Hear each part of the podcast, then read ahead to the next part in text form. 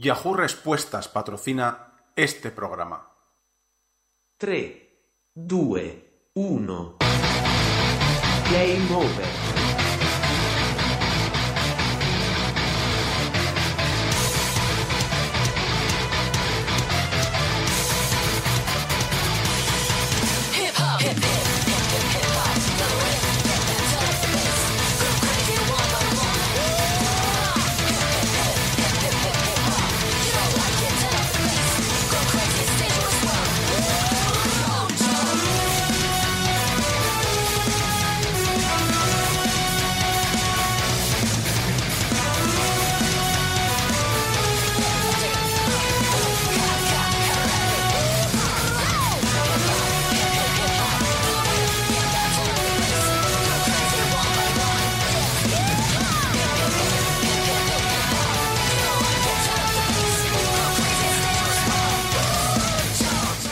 Nombre es Isaac Viana y tengo mucho sueño. Eso es una jodida referencia, yo yo.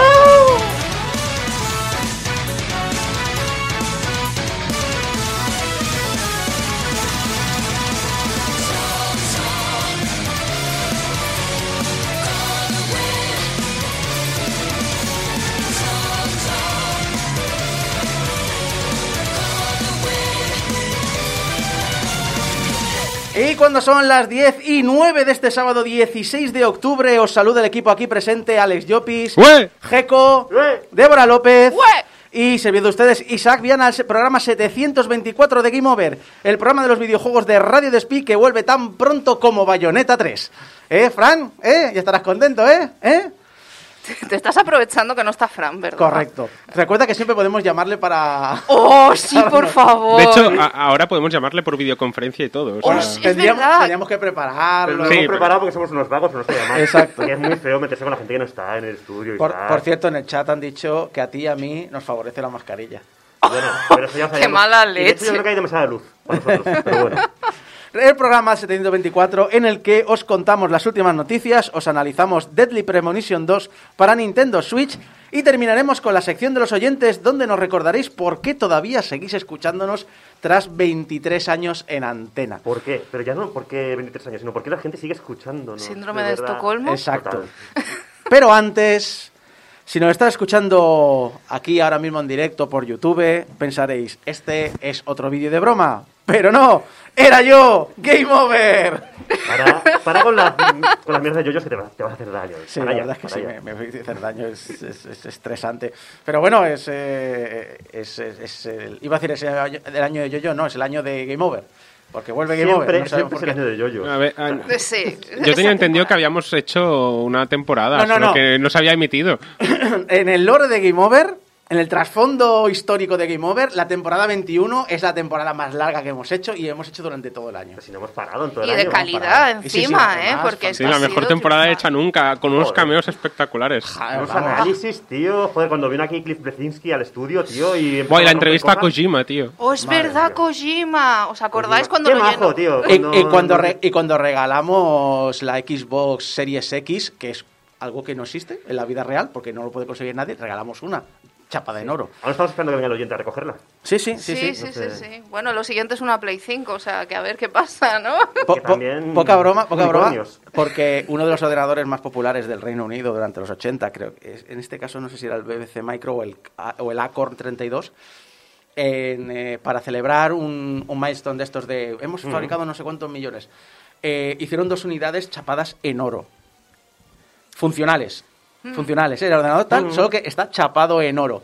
y se sortearon. Y una de ellas está en el Museo de Tecnología de Londres, que lo pude ver, que es fantástico. Si os gusta la retroinformática y la historia de la computación, es maravilloso encontrar un- un- un- una obra. Que, es decir, que son dos en el mundo y una está allí, la podéis ver. No la podéis tocar, obviamente, porque conocemos. sucias dedos encima del, del oro. Pero yo iba a decir, el otro día saltó la noticia de que hay una Play 5 chapada en oro, ¿verdad? ¿No era con incrustaciones de diamantes o algo así? Leí? No lo sé, yo sé que costaba un pastizal y fue como, no me lo puedo creer. Y sí, sí, por ahí ronda. Alguien debe de Sí. tenerla porque especulación. Ya, no, a ver, a- a estas cosas es que ya no sé cuando hacen una versión rollo oficial Ajá. y te la venden, o cuando te hacen una, un, mod. Alguien se dedica a hacer un mod y, y se lo monta. Pero bueno, eh, son las cosas, las cosas de Game Over. ¿Qué tal? ¿Qué tal? De- había muchas ganas de volver a la radio, ¿eh? Oh, sí. Había ganas de volver y lo que no había era ganas de madrugar. Yo es que me levanto a la misma hora que toda la semana, o sea que... De ver la gente, la- las caras en el metro ahí, de... de- la Caras gente de mapache. De mapache, sí, total, de pandas. Yo tenía unas ganas de, de dormir hoy. Yo he pensado, total, digo, ¿y si no vamos? Total, ya lo... A ver, hoy el, día ha empezado co- completamente tradicional. O sea, me fui a dormir como a las 4 de la madrugada, he preparado las músicas media hora antes de venir. No sé, es como si no nos hubiésemos ido nunca. ¿Tú, Débora, qué? ¿Tenías ganas? Yo tenía muchas ganas, la verdad. Y además es que hay gente que me ha ido preguntando, dice, pero es que tú haces muchos podcasts. Y yo sí, pero es que no es lo mismo hacer un podcast que un programa de radio, ¿no? O sea, el buen ambiente, el buen rollo de estar aquí, de replicarnos, de contestar, no es lo mismo. Y el estrés de, controlar el tiempo. Ah, ¿no? sí, el Y el estrés. limitarte a un periodo y... Sí, sí, pero creo que es maravilloso. Yo tengo muy buenos recuerdos y espero que seguir teniéndolos. Yo estoy muy contenta aquí en el equipo. Como dije el otro día, a mí me habéis adoptado y yo ya me quedo aquí. Y, y- y, bueno, personalmente, ya sabéis, llevo aquí desde el 99 yendo a, esta, a este estudio, a esta, a esta misma, a esta misma habitación. Y, y lo que, y espero que muchos años más. Oye, ¿cuánta gente hay en directo? ¿Lo puedes mirar en...? En directo, oh, 16 usuarios simultáneos. Bueno, no, no está nada Oh. mal para... Para las 10 de la mañana de un Fra- sábado... Fran dice panda de cabrones por Ah, lo del bueno. bayoneta. Yo digo que le llamemos en directo. hacemos, lo, lo- hacemos lo del... eh, Lo del eh, Meto el móvil tapote- al micro y Sí, ya exacto, está. lo de toda Ah, la ya vida. Vamos a, vamos a comenzar con las noticias. Vamos a hablar un poquito de, de lo que nos hemos perdido este año, un poquito por encima, cuatro o cinco pinceladas, tampoco va a ser muchas, no va a ser todo en profundidad exhaustivo, no, vamos a hablar de todo, solo vamos a hablar de las cosas más importantes, como por ejemplo que nos ha dejado un grande este año, una, una lamentable pérdida que, que llevaremos en el corazón. Yahoo Respuestas. Ah, ¿Por me he qué? asustado, ¿eh? Es verdad que se me va un grande, pero me ha asustado. Digo, ¿quién se ha muerto ahora, tío? Yahoo Respuestas que desde el 4 de mayo se encuentra cerrada. ¡No! Pero- ¿Por qué? Yahoo Respuestas, ¿por qué? Lo que hemos perdido de memes, de bromas, de decir aquello de búscalo en Yahoo Respuestas, ¿qué va a ser de nosotros? Es, es lo fastidioso porque desde que se anunció que iba a cerrar y tal, todo eso, eh, archive.org hizo un esfuerzo por ah, hacer un archivo de toda la web íntegra y hasta el momento de su cierre leí que había descargado hasta casi 5 terabytes de datos, pero no está la web entera, por desgracia. Vaya. No, no se ha conseguido conservar entera. con un Best Compilations, vamos que diría que, que Sí. tiramos. Podéis, eh, podéis, ya digo, podéis navegar por archive.org, podéis navegar allí en el Wayback, Match- eh, Wayback eh, Time Machine, que se llama, eh, y, y podéis ver joyas como las, eh, bueno, las que he visto por ahí. Los, los highlights. los highlights. He hecho muy poquitos, ¿eh? no, no quiero me en ellos por una cosa que luego diré. Por ejemplo, cómo asesinar a mi profe de lengua. De lengua. Bueno, a ver, Pues con esta pregunta, la, precisamente. la U, la U no está acentuada, pero tiene diéresis. Asesinar con cecina, ¿no? Asesinar. Exacto. Claro, exacto. convertir en cecina. Claro. Así no pasará hambre.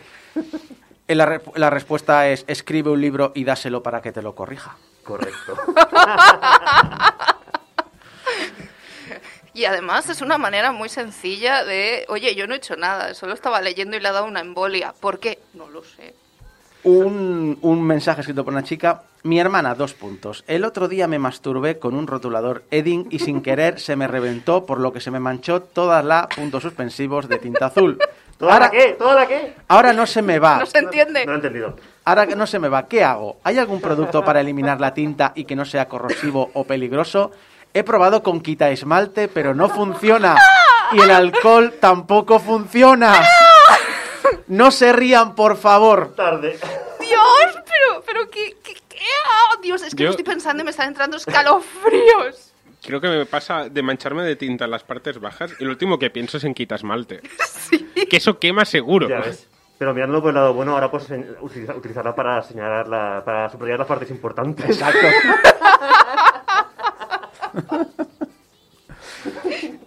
Y, alguno, y algunos pies de página. Bueno, eso ya a los que puedan. Ahí. La mejor respuesta fue prueba con Tipex. También. ¿Existirá Tipex con, lo- con los carne? ¿Cuál es el color carne? Eh, eh, ahí hay todo un subtexto racista que tenemos que explorar algún día. Mejor no. ¿Por qué mi pez duerme mucho? Mi pececito siempre está boca arriba y no quiere comer ni hace nada. Está quieto todo el día y lleva dos semanas así. ¿Qué le pasa? Ah, F, lo, F, lo que hemos estado haciendo nosotros mientras no había programa de radio. no sé, esto es bastante... ¿eh? Olis, ayer Olis. vi un vídeo de una banda que copia a Tokyo Hotel y la BDD me da mucho coraje por XQ. Toco Hotel son geniales y me molesta que se cuelguen de su fama.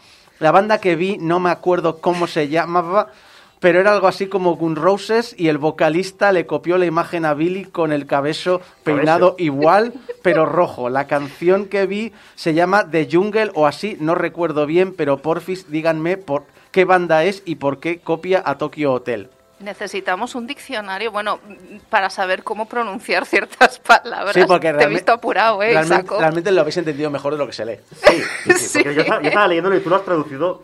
A ver, el, A nuestro idioma, el problema es ¿vale? que como no existe la web, he tenido que transcribir imágenes. Ajá. Y yo tengo costumbre de o sea, yo te- tengo mecanografía y tal. Escribir mal me ha costado horrores. He tardado el triple en escribir este mensaje que es- en teoría está escrito en un lenguaje para escribir más rápido, pero es mentira. Escribo más lento. Yo, a ver, como millennial, ya sé que vosotros sois mayores, pero Pero- yo, pero- escribí, pero- yo escribía, yo hubo un momento de mi vida en que escribía así. Creo que todos hemos pasado por esa fase. No, porque Pobrecita. No, porque desde el principio existían los eh, en los móviles antiguos ya tenías diccionarios y era más rápido escribir con el diccionario. También. Así que mi- hasta mis SMS están completos con abrir interrogación, abrir in- eh, interrogante y acentos. Y punto final. A, ver, yo soy de tu Ni quinta tanto, más o ni, menos. tanto ni, ni tan, Sí, ni es tan que, calvo. es que es lo que yo iba a decir. O sea, yo soy más o menos de tu quinta, Alex, y sí que algunas cosas sí, que las abreviabas y tal, pero el mucho. no, el mucho no. El mucho Betty no. Eh, a mí el, me el- huele, el mucho es otra cosa. me huele un poquito a troll. Yo, por lo que te diga, pero es un Luego- mensaje- lo- luego es lo un mensaje- comentamos. Es un mensaje provocante, Luego- creo, ¿eh? Trolls en Yahoo Respuestas. Trolls en mi internet, no. Eh, cuando en Yahoo Respuestas querías añadir detalles adicionales, o sea, cuando editabas el, el la pregunta, te abría un, un campo de detalles adicionales. As, qué groseros, toda la BDD y yo no conocía a Gun Roses, todavía estoy peque, a Tokyo Hotel los conozco súper bien y pensé que le habían copiado, pero ya vi que no, pero fueron groseros todos. Oye, a lo mejor tenía ocho Estoy chi- años. Estoy chiquito. A ¿sabes? ver. Como- La idea es esa. A ver, no he querido hacer el listado muy grande, he cogido cuatro que me han hecho gracia, pero realmente no quiero hacer un listado grande porque prácticamente todos los tops de Yahoo Respuestas son chistes copiados de otras webs, de antes, de foros de Usenet, de, bueno, de los foros de Usenet, no, eh, eh, eh, los grupos de noticias de Usenet, que eso es preforos en Internet, es decir, todo esto ya se existía antes, muchas de esas cosas, es decir, algunas de estas cosas las podrías transcribir incluso porque si las buscas por internet están en mil foros. Así que. Pero, Pero, bueno. todo se acumulaba en ese pozo de mierda que era Yahoo ¿Tú, Respuestas. tú sabes el típico. tenemos en nuestros corazones ahora. ¿Tú sabes el típico libro de chistes que comprabas en Sí. los 60 o 70? Y en los Eh, 80 también. eh, 80. Yahoo Respuestas era la versión digital de eso, a principios de los O sea, 2000. Yahoo Respuestas era el cassette de gasolinera, Sí, ¿vale? De, totalmente. De, de los chistes de Arevalo y Juanito Navarro de, de- de- de ahora, ¿no? ¿Dices? Exacto. Hasta ahora. Lo que ocurre es que en todo el mundo hemos perdido este libro de chistes, Sí. menos en Japón. Donde ¿Cómo? Yahoo, donde Yahoo Respuestas sigue en activo. Esto- ¡Viva Japón! Otra, una vez Esto, más. esto es como un sneak peek de las próximas secciones de Japón. Ya sabemos dónde vas a sacar el tema. Madre mía, te, te juro, te juro que me arrepiento tantísimo de no haber estu- seguido estudiando japonés por pura pereza. Porque, madre mía, aparte del de, el tema de mm, documentación y tal, que me va muy bien cuando hago historia del videojuego, la de, la de, la de la caverna de chistes que puedo llegar a sacar de, de Japón y de los lugares más turbios, que ya sabéis que me encantan las subculturas y, y todo lo turbio de internet. Madre mía, ese mundo japonés Es que ahí tienes, ¿eh? Material, pero es que no te lo acabas nunca. Nichan, Nichan, que es el, el origen, el- Uf, donde sí. se inspiró 4chan para hacer su dedo, ¿cómo debe ser aquello? Yo he empezado este año a hacer japonés. Si Game Sí, lo Over sé, me lo financia, yo me voy a Japón a hacer de corresponsal y a Sí, entrevistar Over japoneses. financia todo. lo que Exacto, hacen sus exacto. colaboradores. Sí, sí, Vámonos a Kamurocho, Financiación, Oh, sí, sí.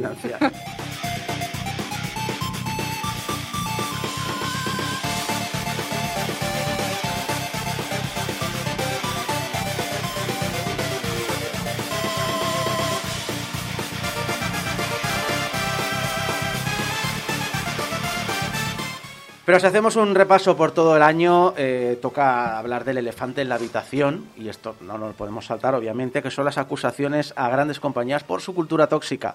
La primera de ellas es la primera de ollas, he dicho. La primera de ellas eh, es una que tenemos olvidada, pero que sigue sin resolverse. Ubisoft. Comenzaron a mediados del año pasado, donde a varios empleados de la compañía se les acusó de abusar de su posición de poder, y Ubisoft públicamente respondió que se toman muy en serio estas acusaciones y lo estaban investigando.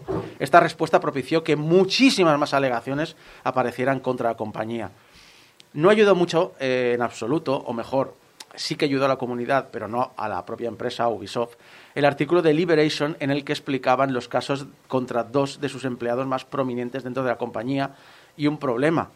Quejarse a recursos humanos no servía de nada, tanto que la campaña interna anti-bullying no se la creía nadie. El artículo de Liberation propició la salida de la compañía de tres figuras claves dentro de la historia de Ubisoft.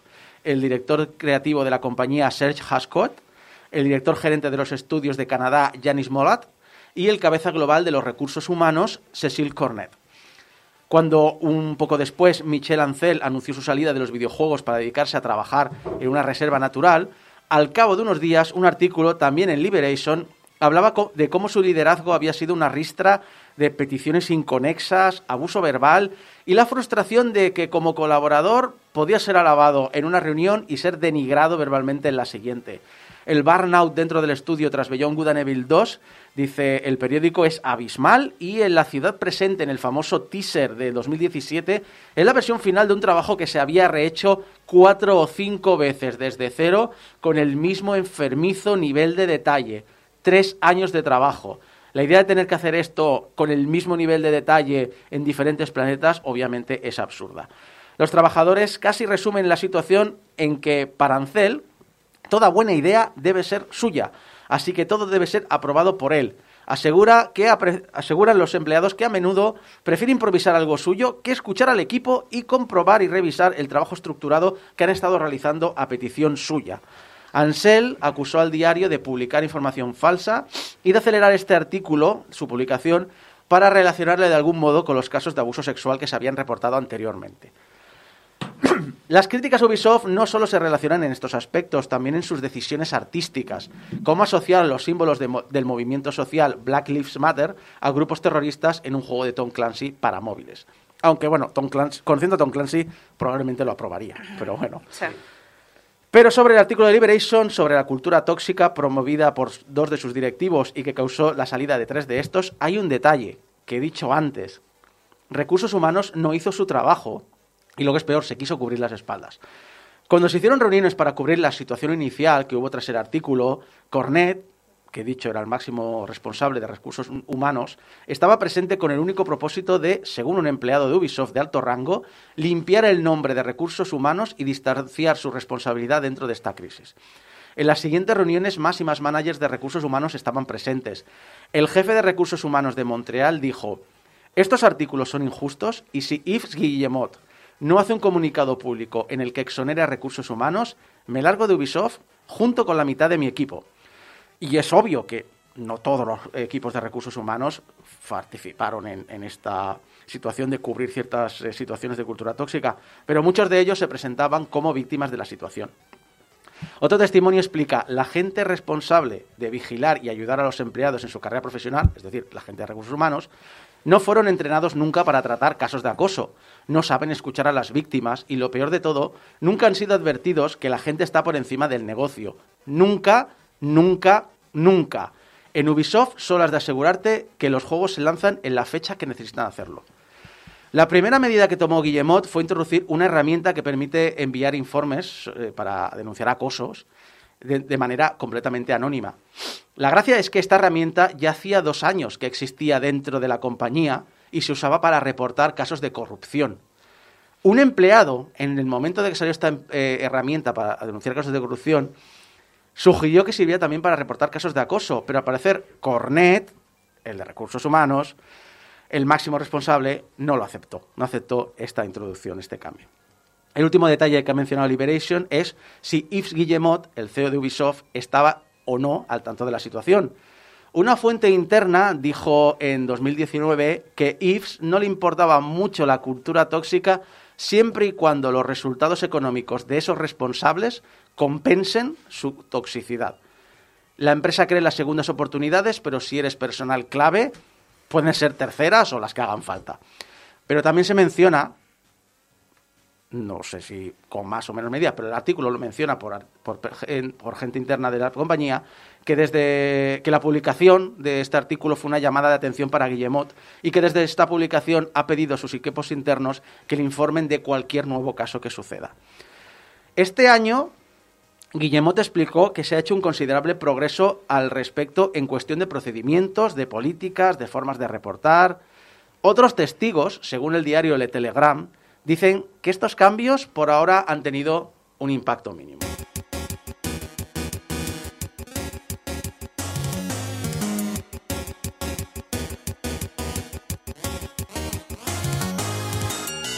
El caso de Ubisoft fue el del año pasado, este año fue el caso de Activision Blizzard, cuando el Departamento de Trabajo del Estado de California, realmente es el Departamento del Trabajo Seguro y el Alojamiento, o algo así. Es una cosa muy rara el nombre, pero bueno, un equivalente a un departamento de trabajo, denunció a la compañía por violar las leyes del Estado respecto a derechos civiles y pagos igualitarios en lo que se refiere a su personal femenino. Al igual que con Ubisoft, se habló de una cultura tóxica y de que las quejas a recursos humanos cayeron en oídos sordos. La primera respuesta de Activision fue una carga hacia adelante, acusando a ellos, al Estado de California, de presentar una imagen distorsionada y falsa de situaciones de su pasado que se habían corregido y que son este tipo de políticas las que causan que los negocios se vayan del Estado a otros lugares del país. Eh, os recuerdo que esto fue post-Trump. No en la era Trump, era post-Trump. ¿eh? La desarrolladora asegura que llevan años realizando cambios internos para crear un lugar de inclusividad para todos y que esta denuncia no refleja la compañía actual. Al contrario que con Ubisoft, y de hecho diría que casi por primera vez, algunos medios anunciaron que no iban a cubrir productos de esta compañía hasta que hubiera un cambio de cultura palpable. Lo cierto es que son medios que pueden permitírselo, es decir, The Gamer, Prima Games y el canal Gamesplain pero es remarcable que ocurra esto. 3.800 empleados criticaron a la compañía abiertamente por no tomarse en serio las acusaciones y lo cierto es que con cierto tire y afloja ha habido movimiento en este caso. Quizás sea porque aquí es un juicio abierto por un Estado y no un artículo en un periódico nacional. Quizá porque se han acumulado ya muchos casos parecidos, pero a veces a veces se ven, a veces parecen verse, otra cosa es que lo sean o no, pero visualmente o públicamente lo parecen, se ven respuestas positivas que parecen querer cambiar algo dentro de la compañía, incluyendo la marcha de gente clave de la empresa. Pero otras veces hay demostraciones que ciertas respuestas son de cara a la galería o insuficientes. El caso es muy reciente, todavía ha de pasar obviamente muchísimo tiempo antes de poder ver cambios notables dentro de Activision Blizzard, y, los, eh, y también se ha visto que han hecho movimientos internos, eh, movimientos legales que están tomando la compañía para evitar que los empleados puedan sindicalizarse. Así que esto, estas cosas no prometen nada bueno en el futuro. Finalmente, se llegó a un acuerdo por valor de 18 millones de dólares con los que compensar a los demandantes, a las personas que han tomado declaración y que han vivido una cultura de abuso. 18 millones de dólares. Como referencia, para que tengáis una idea, la empresa está valorada en 72 mil millones de dólares.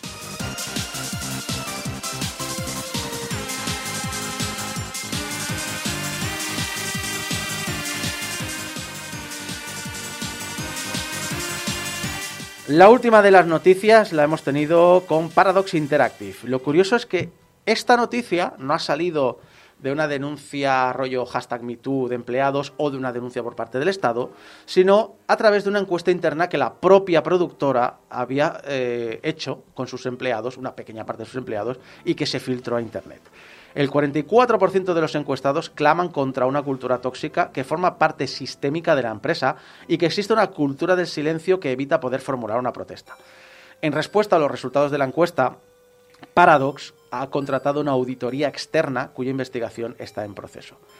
Cuando se le preguntó sobre la situación, la compañía respondió que la encuesta está realizada en una muestra muy pequeña de sus empleados, menos de un 20% a nivel global, y que la auditoría proporcionará los datos completos más adelante.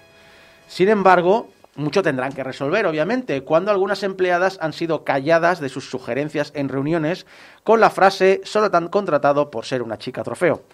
O que cierto manager senior que fue denunciado por la empresa en la que sirvió anteriormente por acoso sexual fue contratado po- por, Paradox para cubrir también un cierto rol senior, senior sin identificar en la compañía.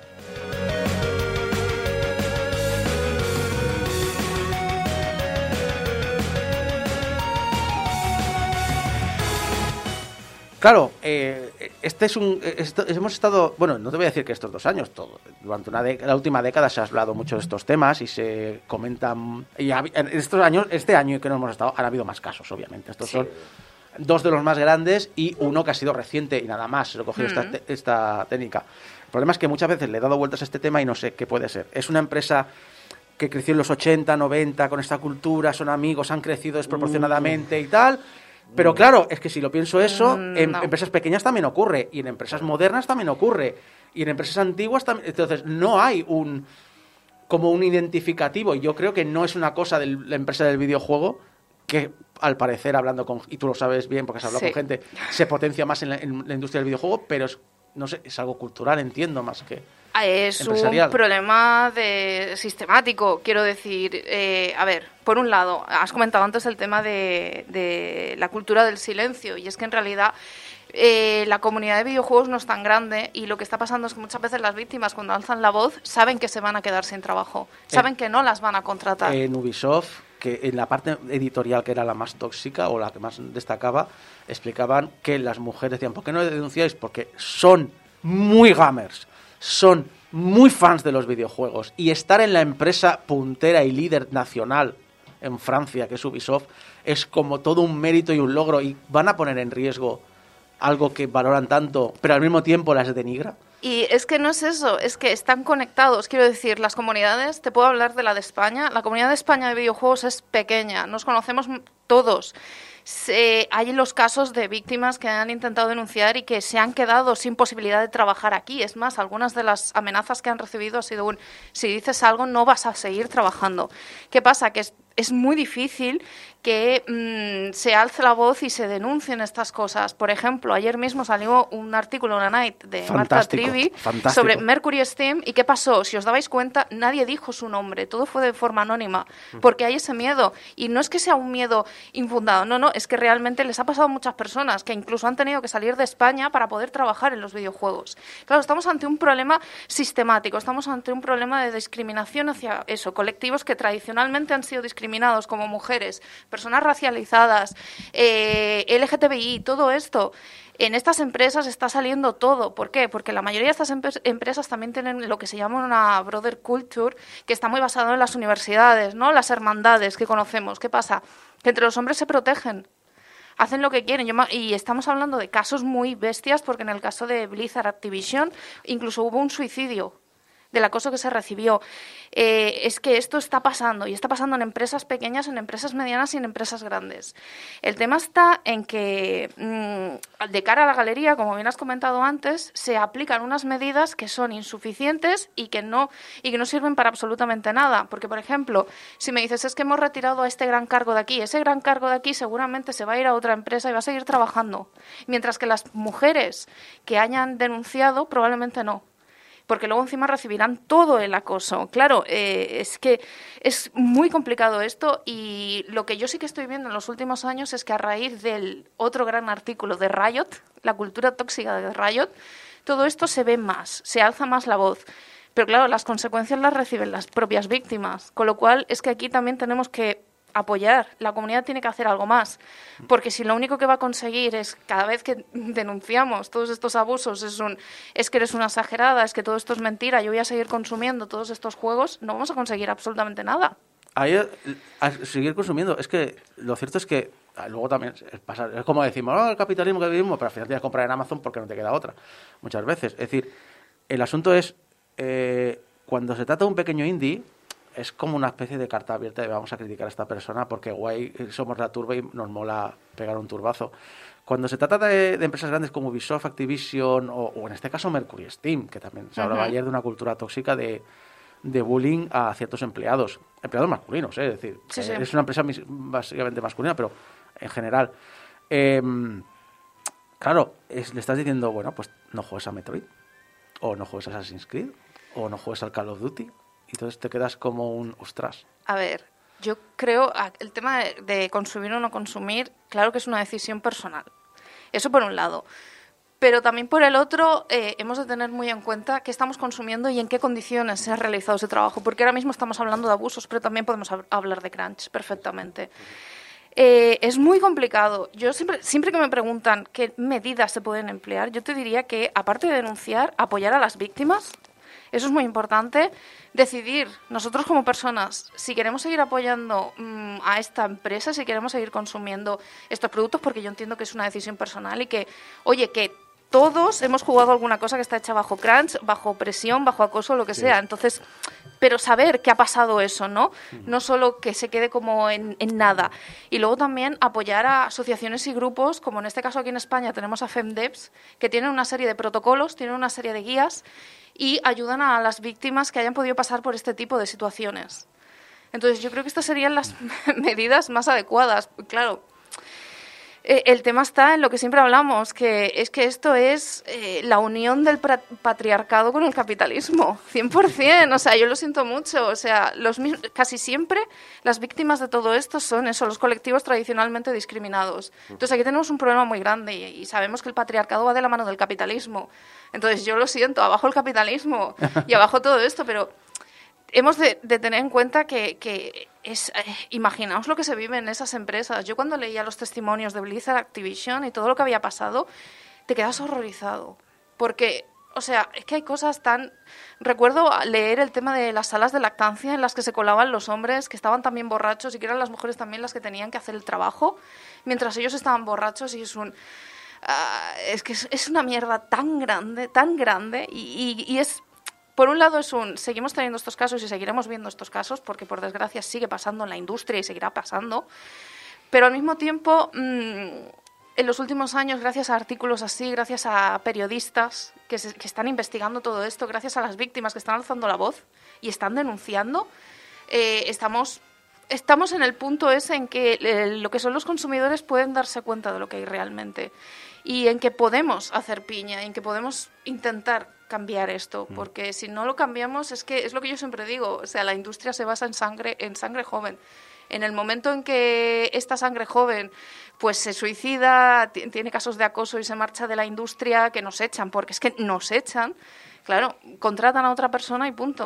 O sea, realmente, y también, si os dais cuenta, en las noticias se habla mucho del beneficio económico y se antepone a las personas. Pues que son las personas las que están desarrollando y haciendo ese trabajo y haciendo tu jueguito para que lo puedas jugar.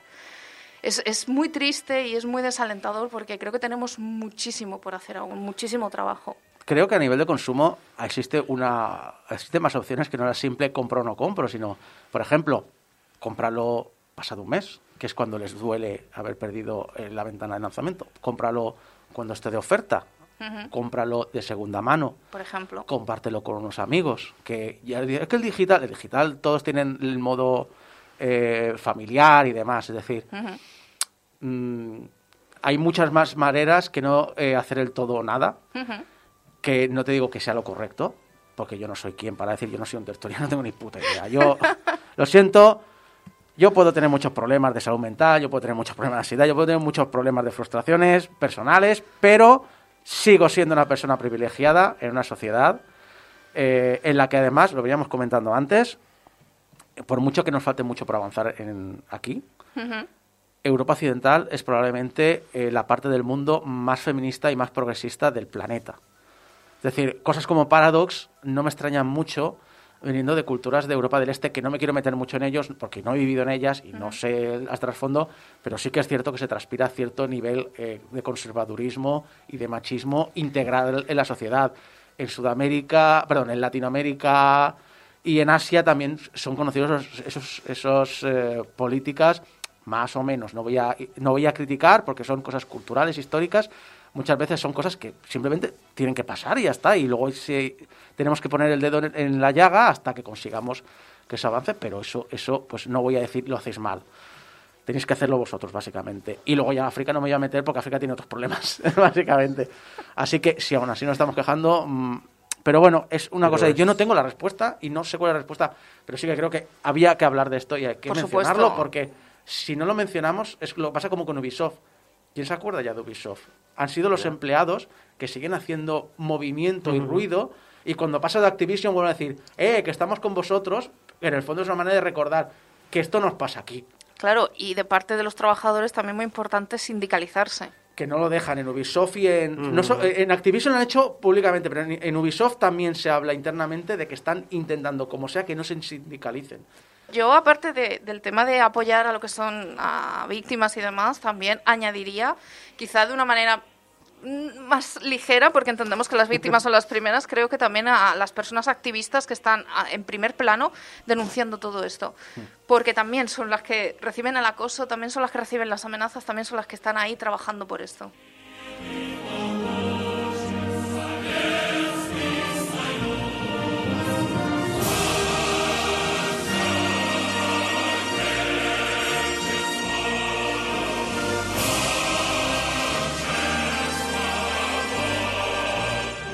Sí, no hablemos de la, de sociedad... pie, joder. no, no hablemos de la sociedad soviética de los años 20 y 30, que seguramente rascaríamos mucha vida. Oh. No, ob- obviamente. Yo eso no- yo solo no- te digo, si nosotros somos la parte progresista del mundo, es muy deprimente esa afirmación, ¿eh? Sigamos con fracasos, sigamos con fracasos. Va.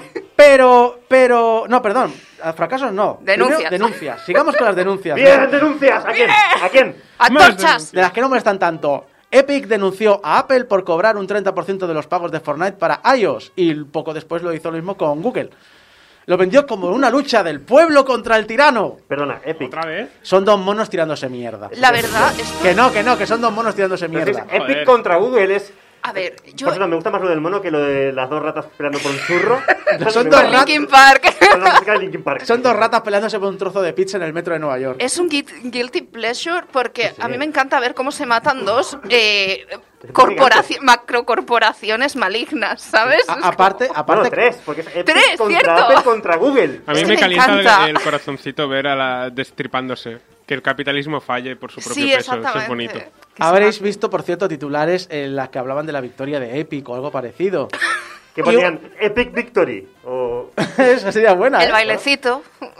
Una polla como una olla. Vaya, vaya. Game Over ha vuelto. Sí. En casi todos los cargos, la jueza falló a favor de Apple, salvo en uno.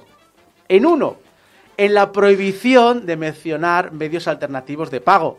La jueza determina que los usuarios desconocen que si se suscriben, por ejemplo, a un periódico desde la web, el dinero va a parar a manos del diario de forma íntegra en vez de recibir un ingreso reducido si lo hacen a través de la tienda integrada de Apple.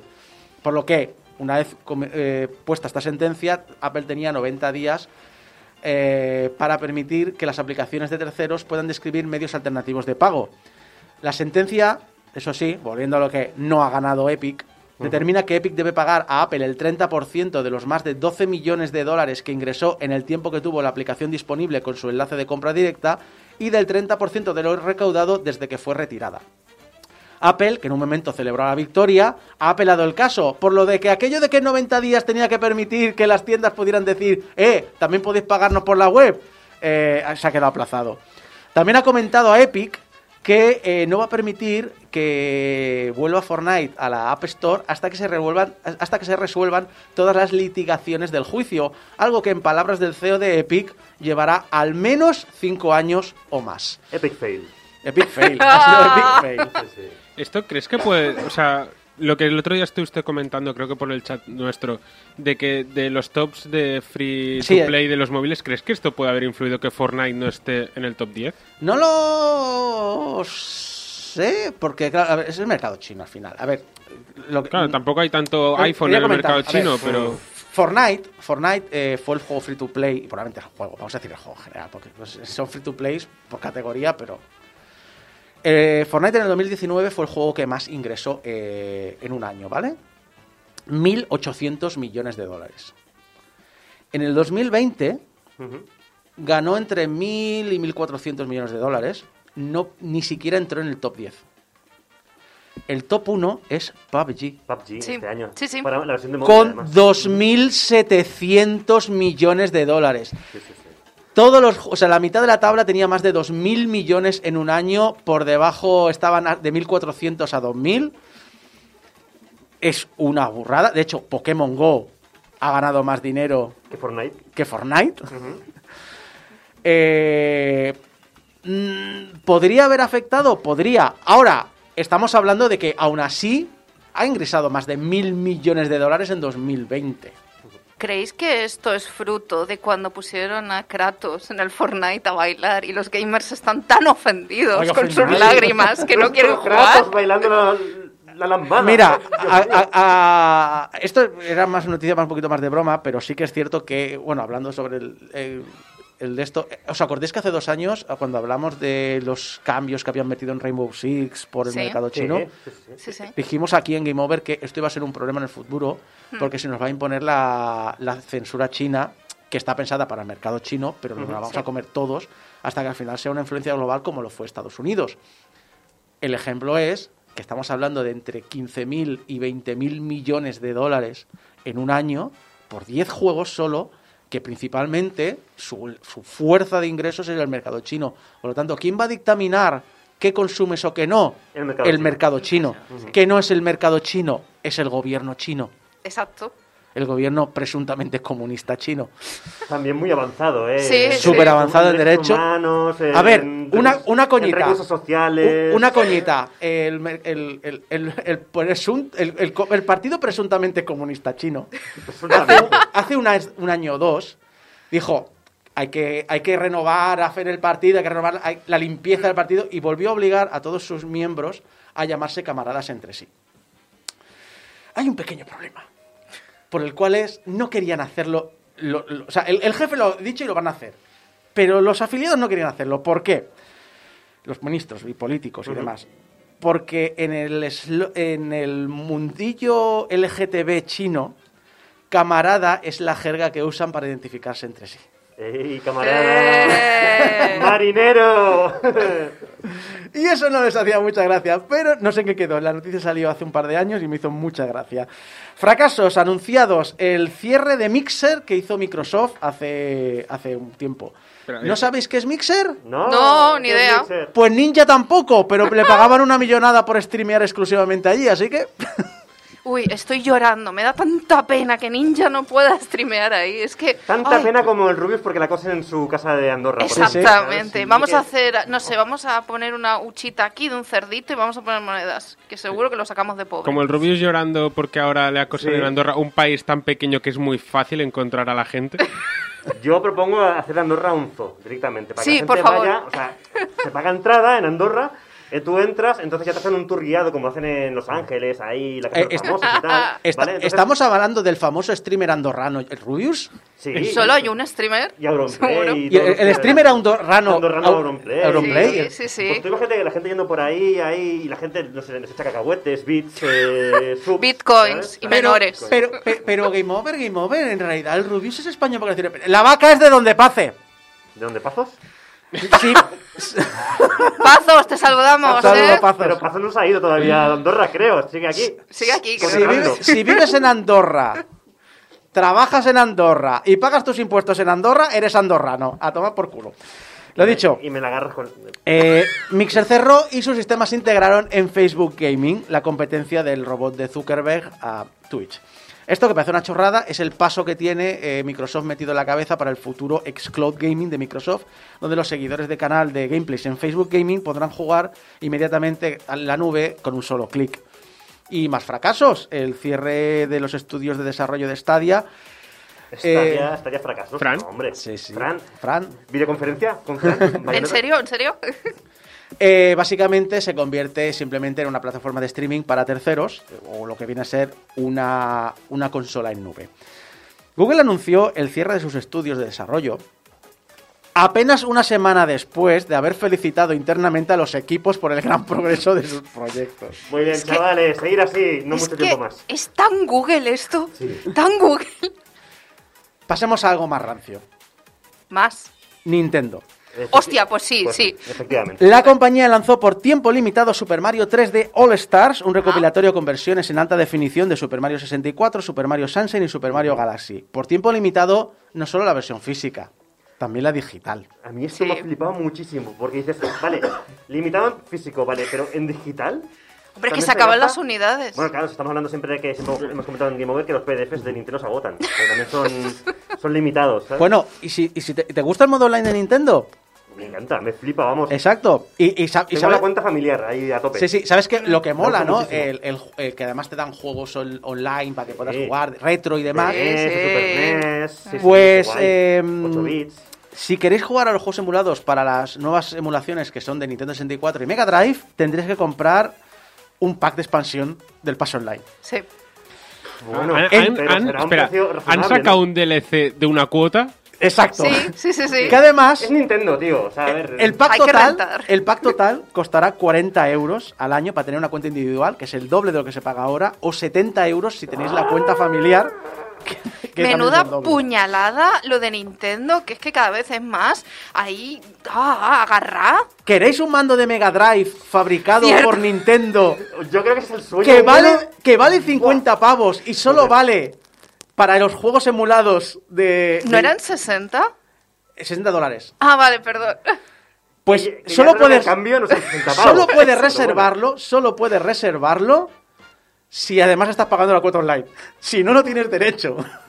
Pero ¿por Es qué, por qué nadie le dice a Nintendo que deje de dispararse en, el- en los pies? ¿Sabes lo peor? Y lo peor es que la gente traga. Exactamente, vende. la gente lo vende, compra claro. y, se que- y se quedan sin Y unidades. justifica entonces todo esto. Exactamente. Para refrescar estas noticias y terminar esta primera hora, ya podéis reservar la mini nevera con forma de Xbox Series X. Sí. Mini, mini nevera. Mini, mini. Para 12 latas Mini. por 99 pavos. Póngame 5. Aplau- a- lo aplaudo con los brazos abiertos y la cartera hambrienta.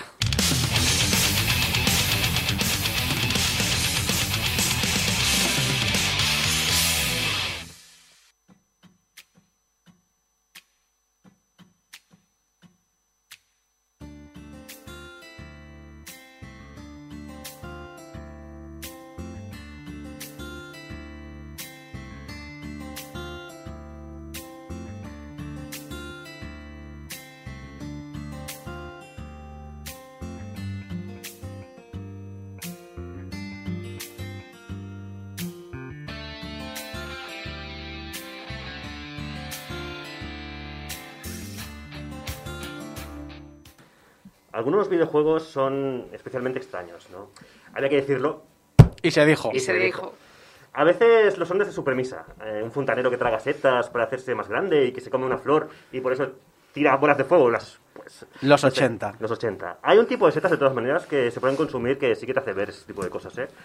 Y lo de lanzar bolas de fuego fuera de tu cuerpo en realidad ya, ya pasa cuando te has pasado con el picante del shawarma. Pero bueno, eso es otro tema que no, no relacionado con el videojuego que nos ocupa hoy. Me preocupa que sea no relacionado con el videojuego que nos ocupa hoy, no, no relacionado con los videojuegos. Exacto. De todas maneras, es un videojuego tan raro que podría pasar perfectamente esta situación que, bueno, cada uno mentalmente en su casa que se imagine Claro, como y hemos de tener en cuenta que juegas a cosas muy curiosas, Geko. Sí, como Sí. por ejemplo esto, ¿no? Digamos que empezamos con, una, con un análisis un poquito... Después de, de estar un tiempo así, dices, vamos a empezar con un juego fácil. No. A ver, Jeco, eh, eres el de alguien tenía que hacerlo, así Sí. que este es el juego más normal que has probado en mucho tiempo. Sí, y el caso, bueno, es que es un videojuego que tiene ese puntito de ridiculez, ¿vale? No, no es todo ridículo, sino que tiene ese puntito de ridiculez. Bueno, sí, tiene eso. Tiene- eh, como, eh, te lo digo también como persona, lo miro desde el punto de vista externo. Yo reconozco que sí que no he entrado nunca en el mundo de Deadly Premonition, pero tú sabes el tipo de pelis de serie B que me mola a mi Sí. tipo de carne de videoclub o carne de videoclub con presupuesto triple A rollo Fast and Furious, que Sí. son universos extremadamente absurdos, pero dentro del universo tiene toda la lógica del mundo. Y Sí. es fantástico, es decir, eh, Muy... A ver, tú lo que pasa es que te vas más al cine de Nicolas Cage, que ya, ya ha hecho películas mucho de ese estilo, ¿eh? También te Sí. digo, de universos... Es decir, eh, de- esto, esto fuera de locos, aquí no tiene lo- ningún sentido, pero tú, hostia, pues sí, sí, tienes toda la coherencia del mundo dentro. Está, bien, está chulo, está, está bien, normal. Normal. O sea, hay- recuerdo una peli de Dolph Langren en el que iban por una discoteca rusa y se meten en una sala y había una tía en pelotas eh, practicando boxeo contra un, contra un saco. Lo más normal que, que, que pueda haber en una discoteca rusa en los 80. A ver, raro es que no haya un oso ahí en un- haciendo striptease en la barra. A ¿vale? ver, O- que son rusos, quiero decir. Sabemos todas la- las fotos que nos llegan. Creo que iba además de una, de una droga que devolvía la vida a los muertos. Es decir, ya con eso ya... Venga, camarada, vamos a seguir Venga. con esto. bueno, a ver, mm, el juego que nos ocupa es Deadly Premonition 2, en este caso. Vamos a hablar de la segunda parte. Que es un juego que, bueno, pues surgió entre las brumas de la locura. Es un juego que, que ya desde el principio, a ver, mm, la primera parte ya eh, vamos a avanzarlo, ¿vale? Es un juego que dividió completamente a la comunidad de jugadores. Entre, hay el que lo odia por su terrible apartado técnico. Hay quien lo ama porque le ha perdonado todos los defectos que tiene, y muchos. Y sobre todo, pues mm, lo aman porque abrazan esa historia y esos personajes tan. tan a falta de otra expresión mejor, raros de cojones, ¿vale? Hay expresiones mejores, pero es la que me sale de dentro, porque son, son así, yo lo, lo- lo veo así, son raros de cojones. Y para que yo diga que soy el de la sección de los juegos raros, que esta gente son rara de cojones, pues imagínate. Pero bueno, estamos hablando de un culto, de un año de culto, no de un año de culto, no, de un juego de culto del año 2010, ¿vale? Desarrollado por Access Games y que puso a su creador y director Hidetaka Suehiro, alias Sueri65, en el mapa. Diez años más tarde, a traición y sin previo aviso, aparece exclusivo para Nintendo Switch un port del juego original, llamado Deadly Premonition Origins. Y poco después, en julio del año pasado, de 2020, una segunda entrega oficial, con la que pocos contaban. La verdad es que eh, llegó a contrapié y, y ya, te- ya os digo, sin- así un- como un poco a traición. Y bueno, ¿a nos vamos a enfrentar esta vez, Zack? No lo sé, pero sube esa música, Zack. Oye, deja de llamarme Zack. O sea, llevas toda la semana llamándome Zack, que lo prefiero cuando me llamas Alexa, ponme despacito, pero deja de llamarme Zack. Va, Alexa, digo, venga, Zack, que tenemos un análisis por delante, va. eh, tira música que, que esto requiere nuestros trates de detective, pero vamos, De detective. De detective. Mira, ¿sabes? Sa- Te voy a poner música de detective. no.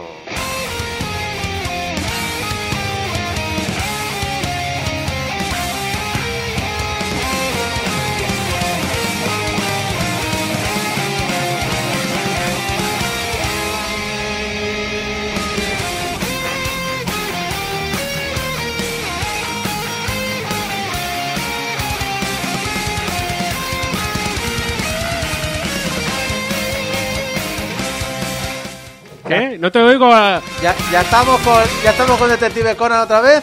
Mira, Pero- me, me iba a ir, ¿eh? Pero... Pero no te puedes conseguir otra obsesión. No, No. sé. Una Son por 900 temporada. capítulos. Cómprate Hasta una que nueva. no llega al 900 no... Ay, baja esta mierda, Alexa, digo, joder. Eso por llamarme Zack. Ay, no sé, la culpa es mía encima por no verlo venir, ¿sabes? Sí, Ay, la, la, Sí, le has un puesto en bandeja. Sí. Ah, en fin, bueno, vamos a seguir el análisis, aunque sea con este de fondo, ¿no? A ver, ojo. José Luis García Pascual ha dicho en el chat de directo, programa canónico, Canónico como, como pocos.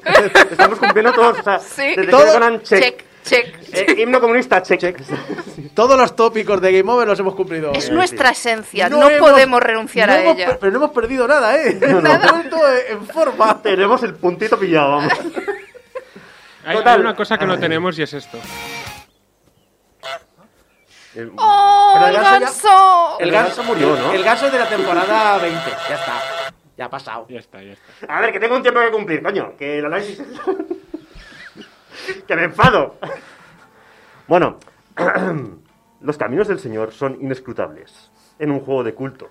O sea, para convertir un juego de culto, vaya, es que claro, he dicho la frase diferente y ya me he liado, ¿vale? Inescrutables. Inescrutables, sí. Inescultables. Eh, ¿Inescrutables va con X o con S? Bueno, es igual. Podemos preguntarle a la que en Yahoo Respuestas. En fin, ah, bueno, el caso de Deadly Premonition, porque si no os acordáis, estamos hablando de Deadly Premonition, ¿vale? ¿De qué año es? Ah, vale. De 2010. El juego original, ¿vale? Sí, sí, sí. hablo. Y en este caso, pues estamos hablando, pues eso, de un título que lo tenía todo para no llegar a ninguna parte. Eh, mejor dicho, lo tenía todo en contra desde el principio, porque es como el meme aquel del ciclista, ¿sabes? El que se pone el palo en la propia rueda, ¿vale? Pues es, eh, era- el juego era un survival horror. Era el fruto de un reboot de un proyecto pasado de una generación anterior. Toca de huevos. Que a su vez convirtió el propio proyecto, el propio proyecto en un infierno de desarrollo. Mezclaba varios géneros de una manera bastante grotesca. y técnicamente era cutre hasta la saciedad. Y pese a sus múltiples carencias, pues derrochaba carisma. Y era de los que, bueno, pues los que dejan sin aliento Sobre todo por los personajes que tenía, personajes muy carismáticos como pocas veces se, se habían visto. Lo metes en una coctelera con un montón de homenajes nada escondidos a Twin Peaks, un montón de humor no pretendido, a veces por los diálogos delirantes y otras veces por la, por la cutrez, la que hace bandera del juego, y sobre todo una gran historia, al más puro estilo, puro estilo que es, es decir, los- quién es el asesino, descubrir quién es el asesino. Básicamente, pues todo esto convertía jugar a esto en el episodio más chetado de alucinógenos de Se ha escrito un crimen que jamás has visto. Y bueno, no me quiero extender en el, con el primer juego, porque de hecho vamos a analizar el segundo y aún no hemos ni arrancado. Pero bueno, es importante aclarar, a grosso modo, para hacernos una idea de dónde venimos, de que el primer juego se jugaba mal, se veía aún peor, y los frames se atrancaban más que un tutero pidiendo disculpas. Fantástico, ¿eh? Sí, pero es que es Oye, eso. me lo has vendido de una manera. El encanto que tienen estos Sí. juegos es la cutrez. Por lo que yo he hablado con la gente, es esa cutrez, esa ridiculez, Sí. ese, ese ex- mundo extraño. Entonces ese es su, su encanto, ¿no? Igual que el nuestro, pues es poner el himno comunista y, y Y ese, y ese es el gran problema, no de Game Over, sino de- es el gran problema de, de- de este juego, que, que es demasiado excesivamente cutre. Es decir, ah, bueno, que me refiero que se ha pensado de que, de que, de que lo de ser cutre era un homenaje, ¿vale? O sea, lo ha querido tirar más allá. Y es un poco el gran problema que tiene esta segunda, esta segunda parte. Se- se- profesor, profesor, yo sé que he sacado... Dime, dime, Arturito. Yo sé que he sacado un 2. Sí, Y no es porque yo no sepa hacerlo bien. Eres un zote, Pe- Arturito. pero quería seguir la tradición de todo mi curso escolar en el que no he estudiado nada y por, padre pagan, respeto pero al ni- a mi legado Ni así vas a probar. ni- es una excusa para ser un vago Sí, pues básicamente viene a ser eso. The Smith Promotion 2 es un vago que dice, si nos ha funcionado bien en el primero, ¿para qué estudiar más? O sea, ya llegaremos a, ya llegará septiembre y sacaremos la repesca de, de cualquier manera. ¿Cómo, eh, Sueri, Sueri, ¿cómo empezamos el proyecto? Con control C, control V de todo el código, hijo de puta. Pero si era, ya era un juego de Play 2 lo que teníamos entonces. Control C, Dale, control V. adelante. Esto, esto es como Nintendo, ¿no? Un poco. O sea, fíjate, fíjate el proceso magnífico que han hecho. Es, voy a hacer un port del primer juego para Switch. Sí. Que era solo para decir, no voy a hacer nada más que hacer que corra el motor en la Switch. Y una vez que lo tengo, voy a cambiar los gráficos y los puntos WAF y ya tengo la segunda parte. ¡Ah, tomar por culo! ¡Ole! Tal cual. Sí, sí, sí. Bueno, ah, centrándonos en si a la gente le puede gustar este juego o no, ¿vale? Antes de analizarlo más en profundidad, aunque ya lo hemos dejado bastante clarito todo. Ah, yo siempre he tenido, sobre, sobre cómo ponerlo sobre el papel, al hablar de- a la hora de hablar de este juego y tal, siempre he pensado, una de las ideas principales es, eh, en caso de duda, deja claro que si te gustó el primero, sin más remedio, te gustará el segundo, aunque sea por lo del control C, control V.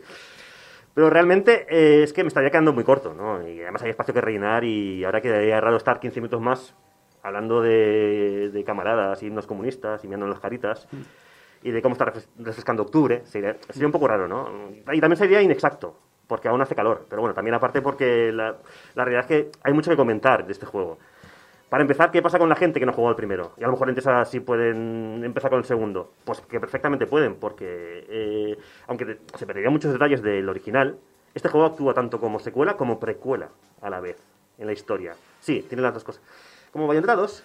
Aunque, Ah, igual, vale, es un vale, vale, igual es un poquito spoiler eso, pero bueno. Eh, En sí, Bayonetta 2. quizás sí. eh, es igual. Estamos esperando, estamos esperando el tercero. Menos mal que no está Fran aquí, ¿eh? Porque Fran debe de estar en su casa diciendo, ¿pero estos qué? Sí, pero bueno, que ya te comenté ahora que precuela, secuela, no pasa nada. De hecho, eh, es por eso que incluso aunque no fuera lo preferible, a nivel argumental, incluso se puede jugar este antes que, se puede jugar antes, este antes que el original. Muy Aunque, interesante. bueno, sería mejor hacerlo al revés si se puede, pero si no se tienen las ganas o las tragaderas necesarias, pues se puede empezar directamente por el 2. Ya que tienes la Switch, pues le das un poco de rendimiento y que no críe tanto polvo, ¿vale? Eh, total. Eh, Deadly Premonition 2, y ya vamos con la trama, arranca en la ciudad de Boston en 2019. Los agentes del FBI, Aliyah Davis y Simon Jones, están investigando al eh, ex agente especial, y aquí el adjetivo especial tiene doble significado, Francis Zack Morgan, el cual vive retirado y recluido en su apartamento, y tiene un aspecto avejentado y bastante lamentable, la verdad.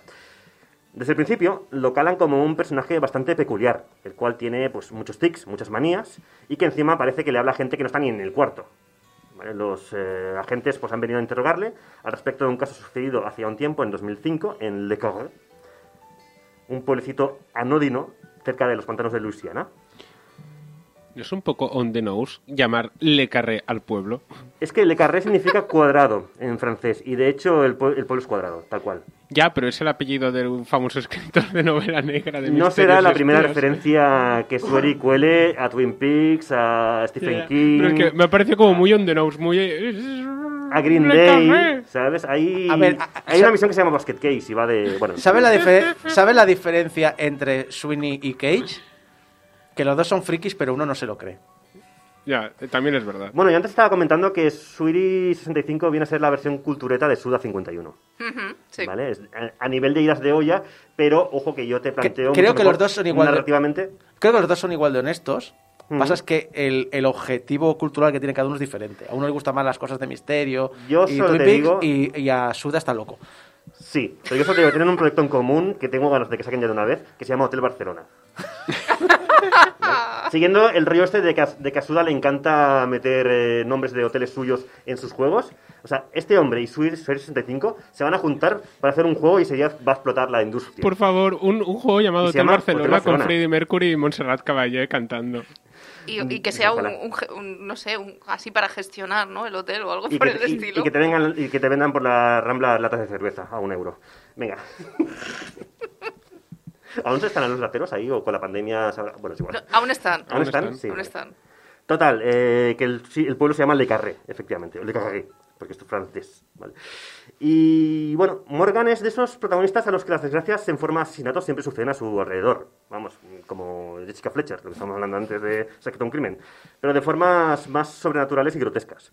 Y es que el hombre, estando allí de vacaciones, qué casualidad también, un recurso nada visto nunca, o sea, típico, Jamás. te vas de vacaciones y lo que pasa es que como eres un detective y tal, pues mm, ocurre un accidentes, como gente que se mata a otra gente. A Conan nunca le pasa, ¿no, Alex? No menciones a Conan, por favor.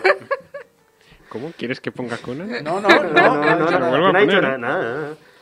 A ver, la historia, eh, tropos aparte, es muy interesante. Está llena de giros y sorpresas y sobre todo es excepcionalmente satisfactoria por la conclusión y en cómo conecta los hilos de, de los acontecimientos, no solamente al final del juego, sino primero y segundo juego. Es decir, los dos juegos están conectados. Ahí es donde digo que se puede jugar uno antes que el otro. Y realmente es muy satisfactorio. O sea, a nivel de argumento, a nivel de trama, a nivel narrativo, es, eh, es una pasada. Y seguimos, además, disfrutando de la peculiar pareja que forman el agente Morgan y su amigo invisible Zack. Que por eso estaba la coñesta de Zack. eh, es un, estos son como la mejor dupla que has. Una de las mejores duplas que has visto nunca en un videojuego, o medio alguno. Y básicamente Zack es. eh, bueno, mm, está basado evidentemente en Twin Peaks. ¿Sabéis? La Diane, la secretaria, que es la que le va dejando notas eh, el detective Cooper, el agente Cooper, mejor dicho, que va hablando una- a una grabadora y va dejando notas para Diane. ¿vale? Pues digamos que Zack cumple ese, ese objetivo de, eh, bueno, de, de conversación interna, ¿vale? Que sirve de reflexión de cara a, bueno, pues Bueno, hay quien escribe un diario y hay quien Exacto. tiene un amigo invisible. Ya está. Y ya está, y este hombre además tiene historia con su amigo invisible. No sé si de camaradas, pero la tiene. Eh, el caso es que, bueno, estamos hablando pues, de, una serie, de una saga que trata asesinatos en, serie, rituales, dramas familiares. Eh, es un pueblo pequeño en el que todos los, los habitantes esconden algún secreto oscuro y retorcido. Personajes loquísimos, situaciones ridículas. Vamos, que es todo clama a Twin Peaks por todas partes. No me suena de nada todo esto, ¿eh? ¿Verdad? Nada, nunca lo he visto. Pero además es que ahí es donde brilla en, de verdad el juego, o sea, brilla en las, en las referencias, en los homenajes, en cómo te presentan los personajes. Ya digo, son personajes muy, muy, muy, muy ridículos, muy raros, muy absurdos todos. Eh, hay un montón de referencias a pelis de culto. A, yo qué sé, desde Tiburón a, ya te digo, a, a- te puede hablar de, de- de un disco de, de, de Pearl Jam, de, un- habla de canciones de punk rock de los 80 porque el, el personaje, el Morgan, es muy punk, es muy fan de la música punk americana y tal. Y al final le acabas pillando mucho cariño. Es tontería, pero como te empieza a contar tonterías de una peli que vio ayer, y a lo mejor vio Cazafantasmas y la comenta, ¿sabes? Con- mientras estás ahí por el pueblo, pues te empieza a hablar como si hablara Zack de Cazafantasmas. Y dices, hombre, pues está guay. está divertido ahí. Es muy humano. Es muy humano. Yo, yo al menos siempre hablo sola en casa, o sea, quiero decir... Sí, no, yo me siento también identificado. Sí, ¿eh? ¿verdad? Totalmente. Es muy excéntrico. Y de hecho, a ver, la- una de las eh, banderas de, la de esta saga es la excentricidad, la, la excentricidad que tiene. Ah, esa fina línea entre el chiste y el drama que te lleva a pensar muchas veces también en ese sentido en la saga Yakuza. Por supuesto. Aunque se parezcan lo que un huevo una castaña, pero bueno. Hay que decir que tiene ciertas similitudes en el mundo abierto que tiene. Mm. Y que sí que es verdad que aquí Sueri lo he notado mucho más forzado que en el primero. En el sentido de que sus personajes a veces derrapan demasiado por querer pasarse demasiado de rosca. Es decir, has querido rizar demasiado el rizo con tus personajes en esta segunda entrega. Ah, porque lo que tenía mucho la primera parte es que eh, había mucha repetición de bromas. Y mucho gag recurrente, ¿vale? Y aquí lo han llevado un poquito más allá. Porque sabía que en, que en el primero gustó mucho y en el segundo es como, ostras, mm, bueno, pues eh, te has pasado un pelín de rosca. Y es que el gran problema de este juego, y con esto ya vamos a acabar de hablar de sus bondades, es querer ser demasiado estricto repitiendo la fórmula del original paso a paso. Y eso incluye ser lamentable técnicamente hasta decir basta.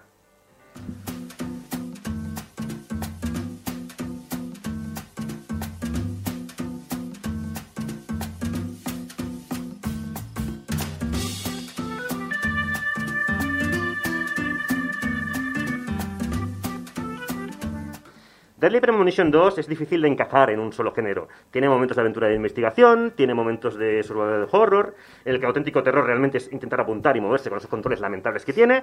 Eh, y aunque en lo que más horas de juego vamos a invertir es explorando, sobre todo, el mundo abierto de la ciudad de Le Carré, que, bueno, es una ciudad en la que puedes hablar con los lugareños, puedes aceptar misiones secundarias, hay una bolera con una sola pista, puedes comer en restaurantes y sobre todo puedes hacer mucho, sco- mucho skateboard, que la canción es la que, suena- la que se escucha de fondo cuando coges la tabla de... Le pega un montón. Le pega un montón, sí, sí. Eh, por conveniencia del guion, pues te has quedado Ironía. Sí, bueno. Mucho texto. Y por el pueblo, pues te desplazas en, eh, en monopatín, lo que estamos diciendo. Lo cual, por cierto, pues eh, por relativamente bien que suene, ironía, eh, pues es un dolor y está muy mal implementado. Realmente, eh, pues moverse por aquí, pues eh, por el pueblo, aparte de que técnicamente es horrible, ahora lo comentaremos, eh, pues mm, es muy incómodo ir con el, por- con el monopatín por el, por el pueblo.